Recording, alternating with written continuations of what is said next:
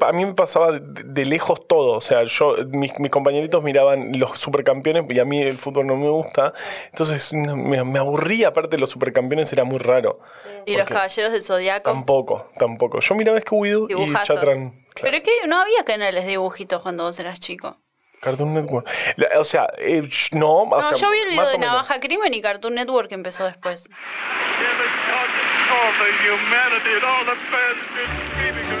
Oh, la humanidad. Esta sociedad de fomento que se nos fue de las manos. Este ramal de la evolución que cambia de recorrido sin avisar. Esta anécdota contada mal y a los gritos en el sótano más oscuro del universo. Ser parte de la humanidad no es para cualquiera. Requiere tolerancia, optimismo y una cierta dosis de resignación. Pero, hey, no se vayan, vengan, siéntense. Por lo menos tenemos buenas historias. Este episodio fue muy difícil de hacer. Con Carva no nos pudimos poner de acuerdo sobre si queríamos hablar de caníbales o de vampiros. Yo quería caníbales porque son mucho más aterradores. Él quería vampiros, no sé por qué. Al final nos pareció que era mejor resolver esto acá mismo. Les proponemos una pequeña competencia.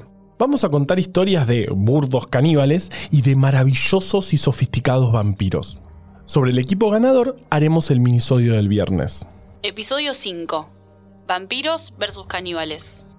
Una única aclaración. Este episodio puede ponerse un poquito escabroso. Si sos una persona impresionable, te recomendamos escuchar solamente las partes de vampiros, que como todos sabemos, no le hacen cosquillas a nadie. Basta, empiezo yo. Casi todo lo que pasaba en la televisión antes de que existiera YouTube se grababa en cassettes que quedaban guardados. Ese sistema, que parece bastante sólido, en realidad no lo es. Muchas cosas se han perdido por diversas tragedias, como incendios o malas administraciones. Por ejemplo, el incendio que sufrió Telefe en 1992 o las administraciones de la década del 90 de Canal 7. Se cuenta que durante esa época había gerentes que mandaban a reutilizar las cintas de los archivos para grabarle encima cosas nuevas. Como ese gol de Maradona que tu papá grabó encima del acto escolar donde hacías de granadero. Afortunadamente, este momento de la televisión que voy a contar sobrevivió a todas las tragedias. Existe en mi memoria porque lo tengo grabado de haberlo visto en vivo. Pero también sobrevive en YouTube. Es un fragmento de Hola Susana, programa del que ya hablamos la temporada pasada por haber sido el programa que más cartas recibió en la historia de la humanidad. Esta vez, Susana entrevistó a un vampiro. ¡Vivo! sí. Pero los vampiros son un mito. Más o menos. Hay algunas explicaciones acerca del origen del mito de los vampiros. Existe una enfermedad genética llamada porfiria. En las personas con esta condición se produce una falla en ciertas proteínas de la sangre, lo que dificulta el transporte de oxígeno por el cuerpo. Intuyendo por dónde venía el asunto, para tratar la enfermedad, en la Edad Media se recomendaba a los enfermos que bebieran sangre. Sangre de animal, claro. Pero bueno, una cosa lleva a la otra. Por otro lado, otros factores ayudaron a consolidar el mito.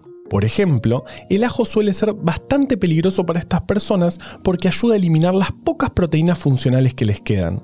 Y como si esto fuera poco, la luz solar puede convertir a esas proteínas mal formadas en muy tóxicas. Por supuesto, nada de esto fue explicado en el programa de Susana. Era el año 2004 y el invitado especial según la presentadora, era descendiente directo del conde Drácula. Estamos hablando del español Rafael Pintos, el marqués de Pontevedra, que también se hacía llamar Vladimir Dragosán, un nombre mucho más vampiresco. Pero por alguna razón, en el programa de Susana se presentó como Rafael. Estaba vestido con una capa y usaba unos Dracu espectaculares. ¿Unos qué? Los Dracu esas dentaduras de plástico con colmillos de vampiros. Es irónico porque la industria del plástico explotó a fines de los 80 cuando se prohibió el tráfico de colmillos de elefantes, de los que se obtenía marfil. Así que de algún modo los Dracu y los colmillos están emparentados. Pero no me voy a ir por las ramas. El punto es que uno no puede ir a uno de los programas más populares de la televisión y decir, soy un vampiro así nomás. Tiene que demostrarlo. Y la primera prueba, por supuesto, es beber sangre. La escena se vive con tensión. Susana avisa al público que han preparado una copa de sangre para el marqués. Una productora se acerca y le acerca, en efecto, una copa elegante ribeteada en oro. Al fondo se ve un contenido rojo. El marqués se la lleva a la boca. Susana se tapa la suya con las manos.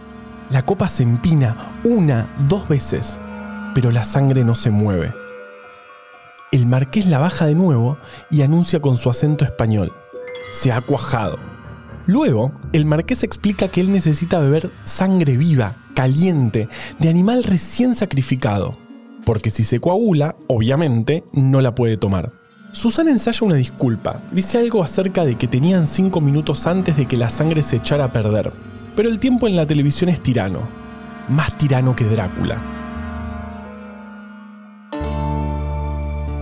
Rafael, el vampiro de Susana, adquirió bastante fama, pero solía ser burlado en la prensa, aunque él seguía sosteniendo que era un investigador, un artista y solía aparecer en cementerios, vaya uno a saber haciendo qué cosa. En una entrevista con el medio Vice en 2015, comentó que en un momento quiso darle vuelta el guante, amo esa expresión, y empezar a reírse de sí mismo. Así sacó la canción Paca te clavé la estaca, con un absoluto doble sentido y un ritmo que para mí está bastante bien.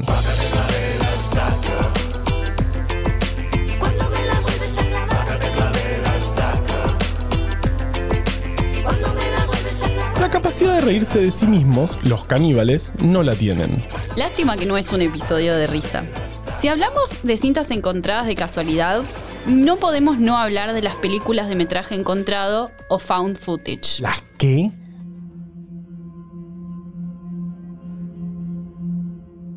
Como su nombre lo indica, son películas que basan su método narrativo en presentar las imágenes como si fueran videos reales encontrados. En muchos casos, para profundizar el efecto, los videos pueden presentarse como mal filmados, con ciertos temblores propios de la cámara en mano y las voces de los actores que no entran en pantalla, pero están ahí, fuera de campo. La sensación no es la de una historia cuidadosamente filmada para contarla de la mejor manera posible, sino la de una cámara en medio de una situación que no puede abarcar. Los videos suelen ser de mala calidad para agregar ese realismo necesario para el relato.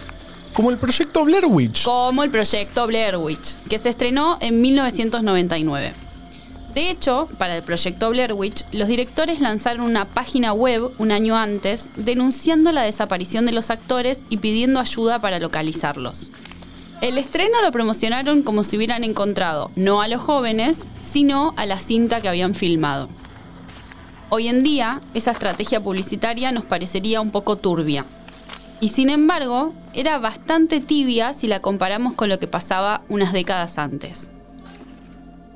En los 80, las películas de found footage eran prácticamente inexistentes, pero lo que sí existía era el género de exploitation o cine de explotación. Nació más bien como un negocio que como un género cinematográfico, y como tal, durante los 60 y 70 anduvo bastante bien, hasta que el código Hayes lo afectó considerablemente. El código Hayes nació en los años 30 y describía lo que era moralmente aceptable para un film. Había sido escrito por uno de los líderes del Partido Republicano, Williams H. Hayes, y tuvo su auge con el macartismo, una época en donde también se denunciaba actores, actrices, directores o cualquier persona del espectáculo si se lo consideraba rojos, es decir, a favor de la Unión Soviética.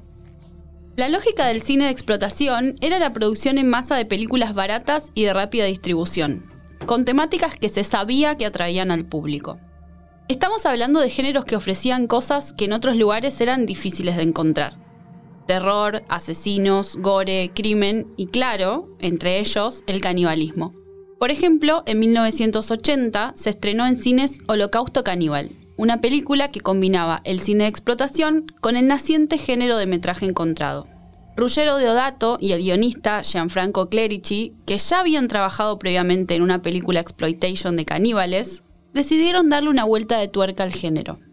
Crearon una manera de filmar que dejaba entender que el material filmográfico encontrado era real y que había sido encontrado a posteriori. Como el proyecto Blair Witch. Mejor aún, o peor, según como lo mires. La película muestra un grupo de cineastas estadounidenses en camino hacia la cuenca del Amazonas, a donde se dirigían buscando un grupo de expedicionarios que supuestamente habían desaparecido investigando tribus caníbales. Lo que se ve en la película son los videos que se recuperaron luego de que ellos mismos, los cineastas, desaparecieran también.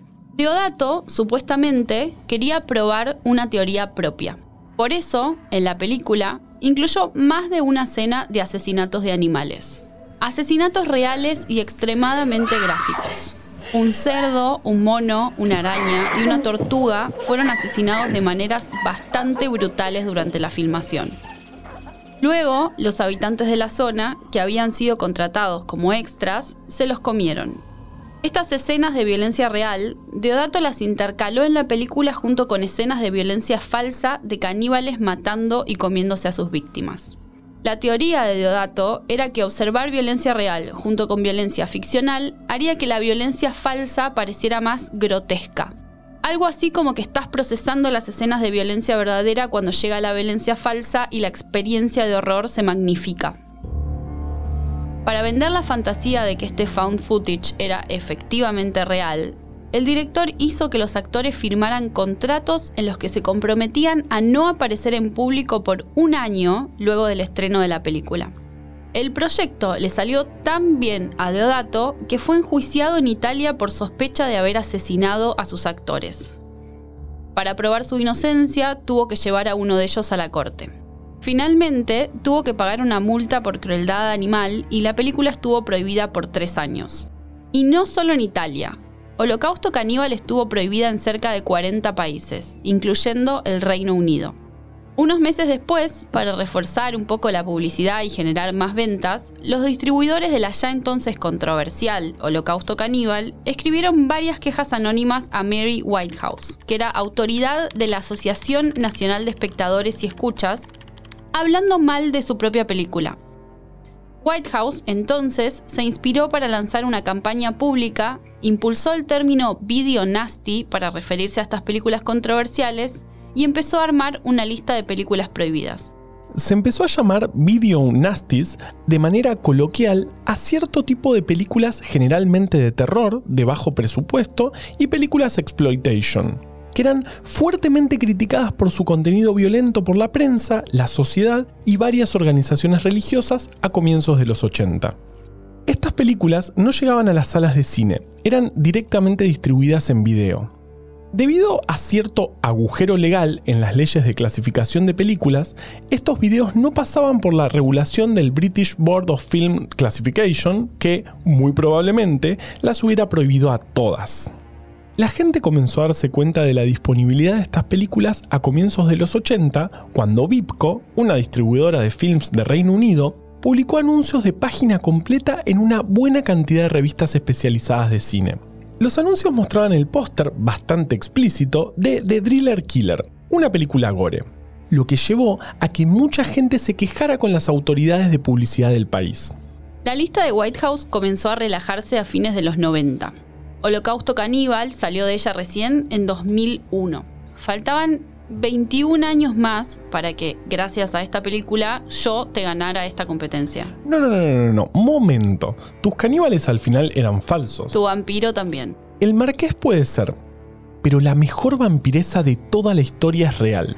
Según dicen, una de las descendientes directas de Drácula y probablemente una de las asesinas en serie más asesinas en serie de la historia. Su nombre, Elizabeth Bathory. Elizabeth nació en Nirvator, Hungría, el 7 de agosto de 1560. Venía de una familia mega super rica. Recibió una educación muy sofisticada y hablaba alemán, húngaro, griego y latín. De su infancia no sabemos mucho, solo que al parecer tuvo algunos problemas de salud. Era epiléptica y sufría intensos ataques de ira. Se comprometió, o bueno, la comprometieron, a los 11 años con Ferenc Nadasti, otro noble, pero no tan noble como ella. Por eso Elizabeth mantuvo su nombre una vez casada a los 14 años. El 8 de mayo de 1575 se hizo la boda bien pomposa. Tres días de megalujo con comida espectacular. El regalo de bodas del novio a la novia fue el castillo de Setze, en los pequeños Cárpatos, que luego se convertiría en el lugar favorito y escenario de sus crímenes. Esta historia casi que podría haber sido parte del episodio 2 de esta temporada, porque todo empezó con un rumor. El rumor de que Elizabeth había tenido un hijo antes de casarse, fruto de una relación con un sirviente. Y según cuentan, al sirviente le habría ido muy mal después. ¿En qué sentido le habría ido mal? En el único sentido que te puede ir mal en el siglo XVI. Poco después de casados, Ferenc tuvo que partir a la guerra y ella quedó a cargo de controlar el territorio. No sabemos mucho de esos años, pero eventualmente, en 1604, llegó la noticia de que Ferenc había muerto por una enfermedad desconocida mientras estaba en el frente. Apenas enviudó, Elizabeth echó a toda su familia política del castillo y se empezó a relacionar con brujos. Nuevos rumores empezaron a crecer, esta vez mucho más oscuros que una simple infidelidad. Se decía, por ejemplo, que para mantener su juventud, Elizabeth se bañaba en la sangre de doncellas jóvenes. No sé cómo hacía eso sin que la sangre se le coagulara como le pasó al marqués. Yo tampoco.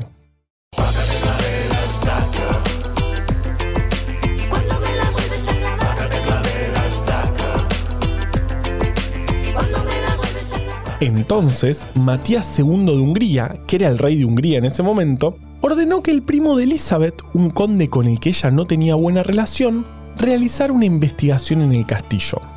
El 26 de diciembre de 1609 o de 1610, las fuentes son confusas al respecto en la fecha, el conde fue al castillo de Setze y encontró el horror. Los rumores, esta vez, eran ciertos. El conde descubrió a la condesa Elizabeth en plena sesión de tortura. Según cuentan los registros, la condesa llevaba años asesinando a jóvenes campesinas que hacía conducir a su castillo para emplearlas como sirvientas y que luego mandaba enterrar discretamente en campos y jardines.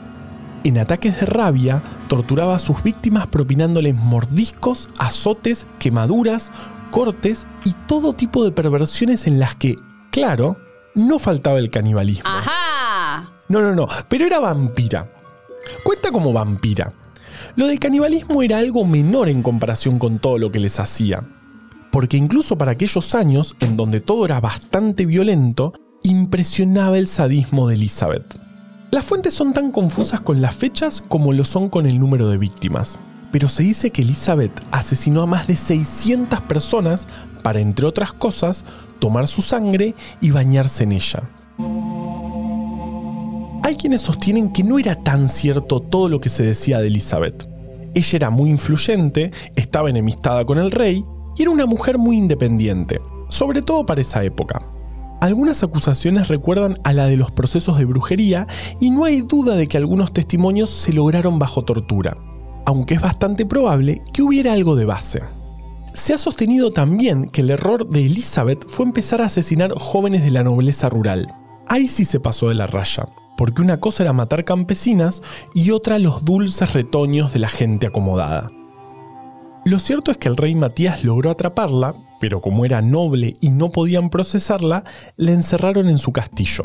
La introdujeron en sus aposentos, siempre amé la expresión aposentos, y sellaron las puertas y ventanas dejando tan solo un pequeño orificio para pasar la comida.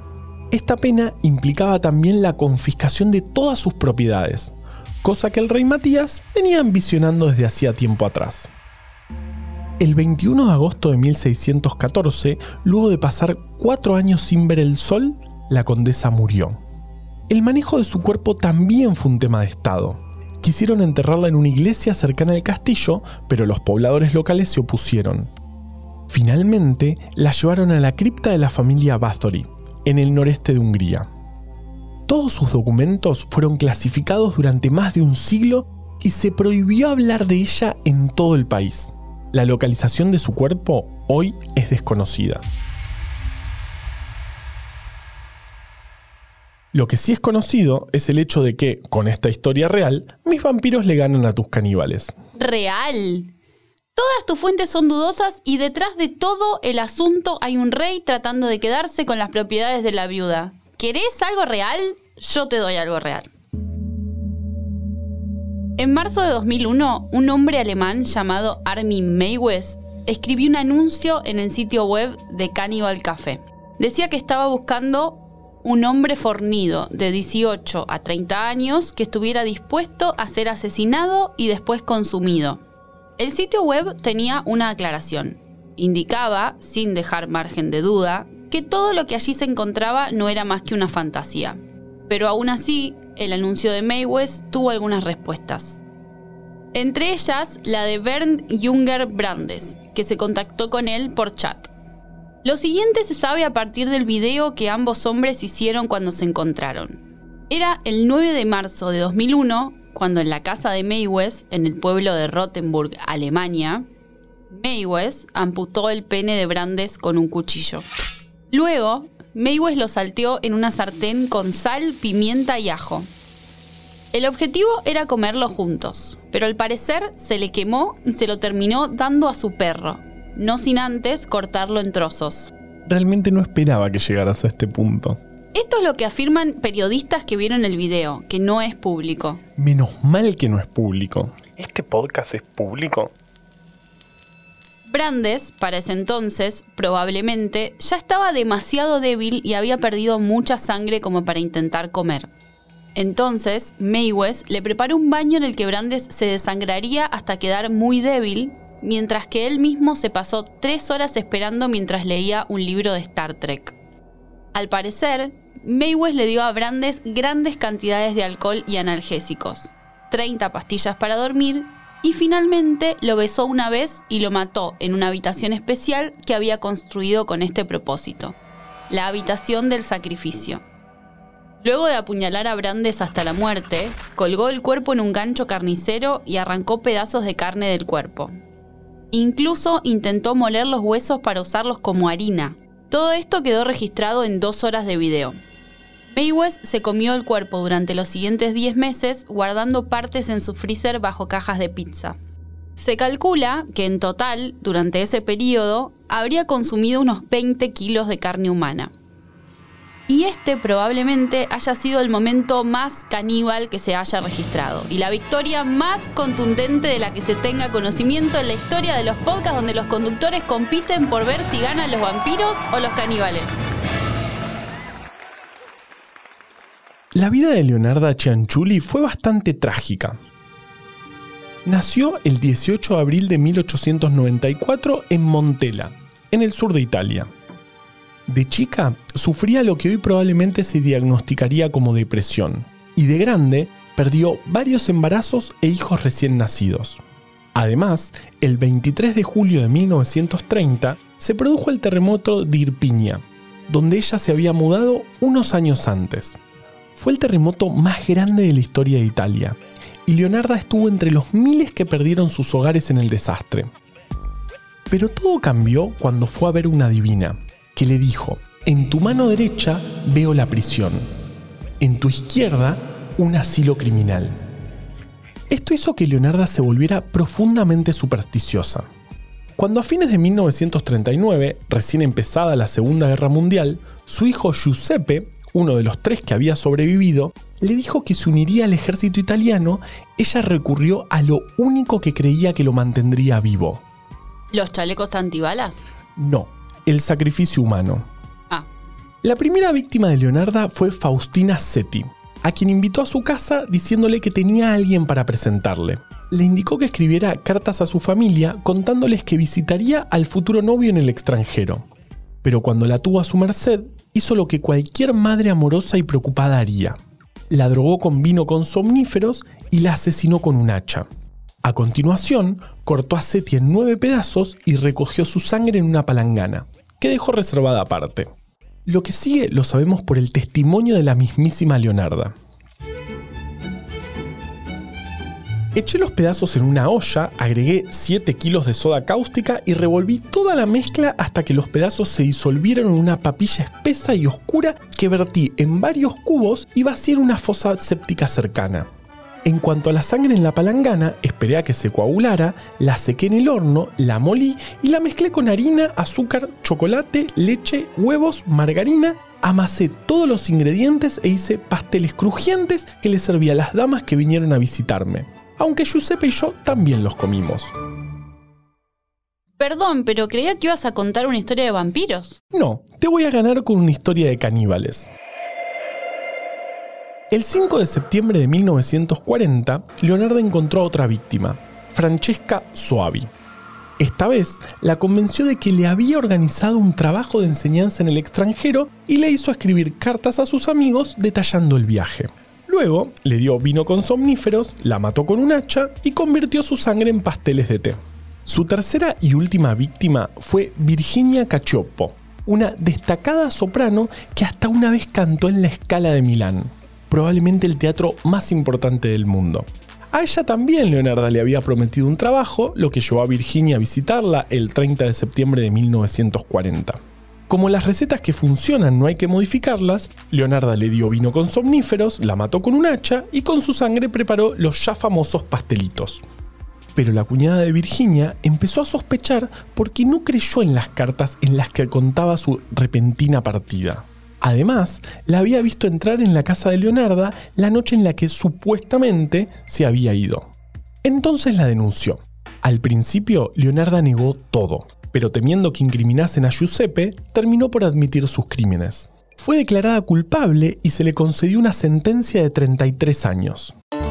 El 15 de octubre de 1970, Leonarda Cianciulli murió de un derrame cerebral mientras aún se encontraba en prisión. Tenía 79 años. No sabemos si su hijo finalmente fue a la guerra, pero si lo hizo, sobrevivió.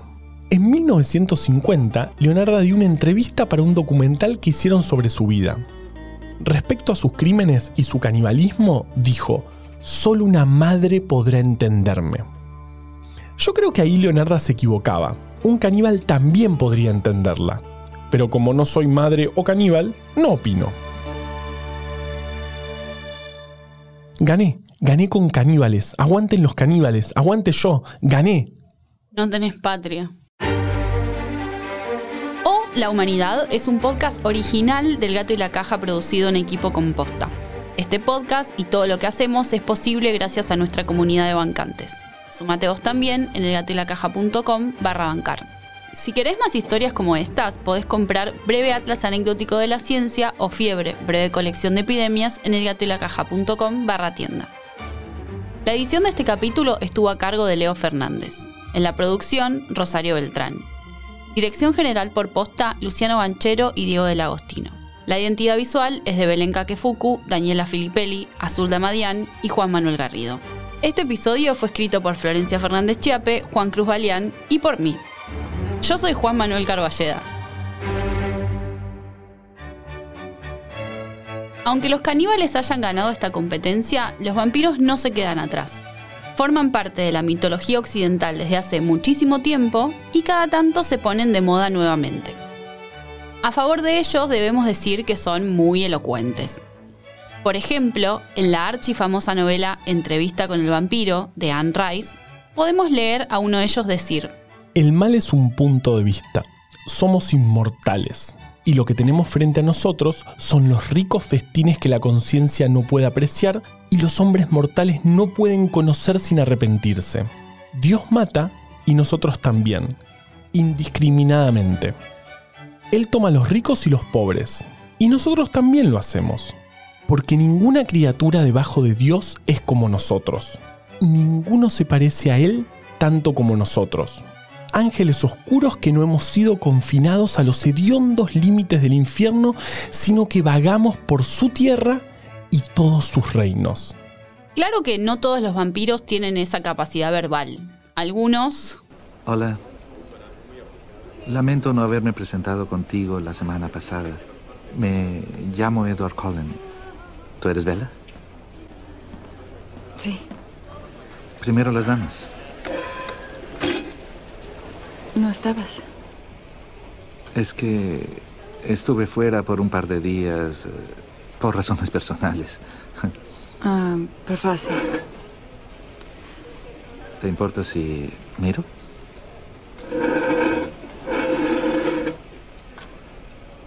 Es la profase. Sí, lo que dije.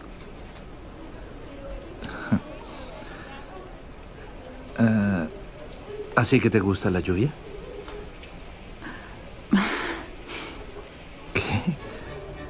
Pregunta No, sobre el clima. basta, por favor, corten, corten, saca eso, Leo. Es inescuchable. Esto no es la humanidad. Sí que es la humanidad, aguante el crepúsculo.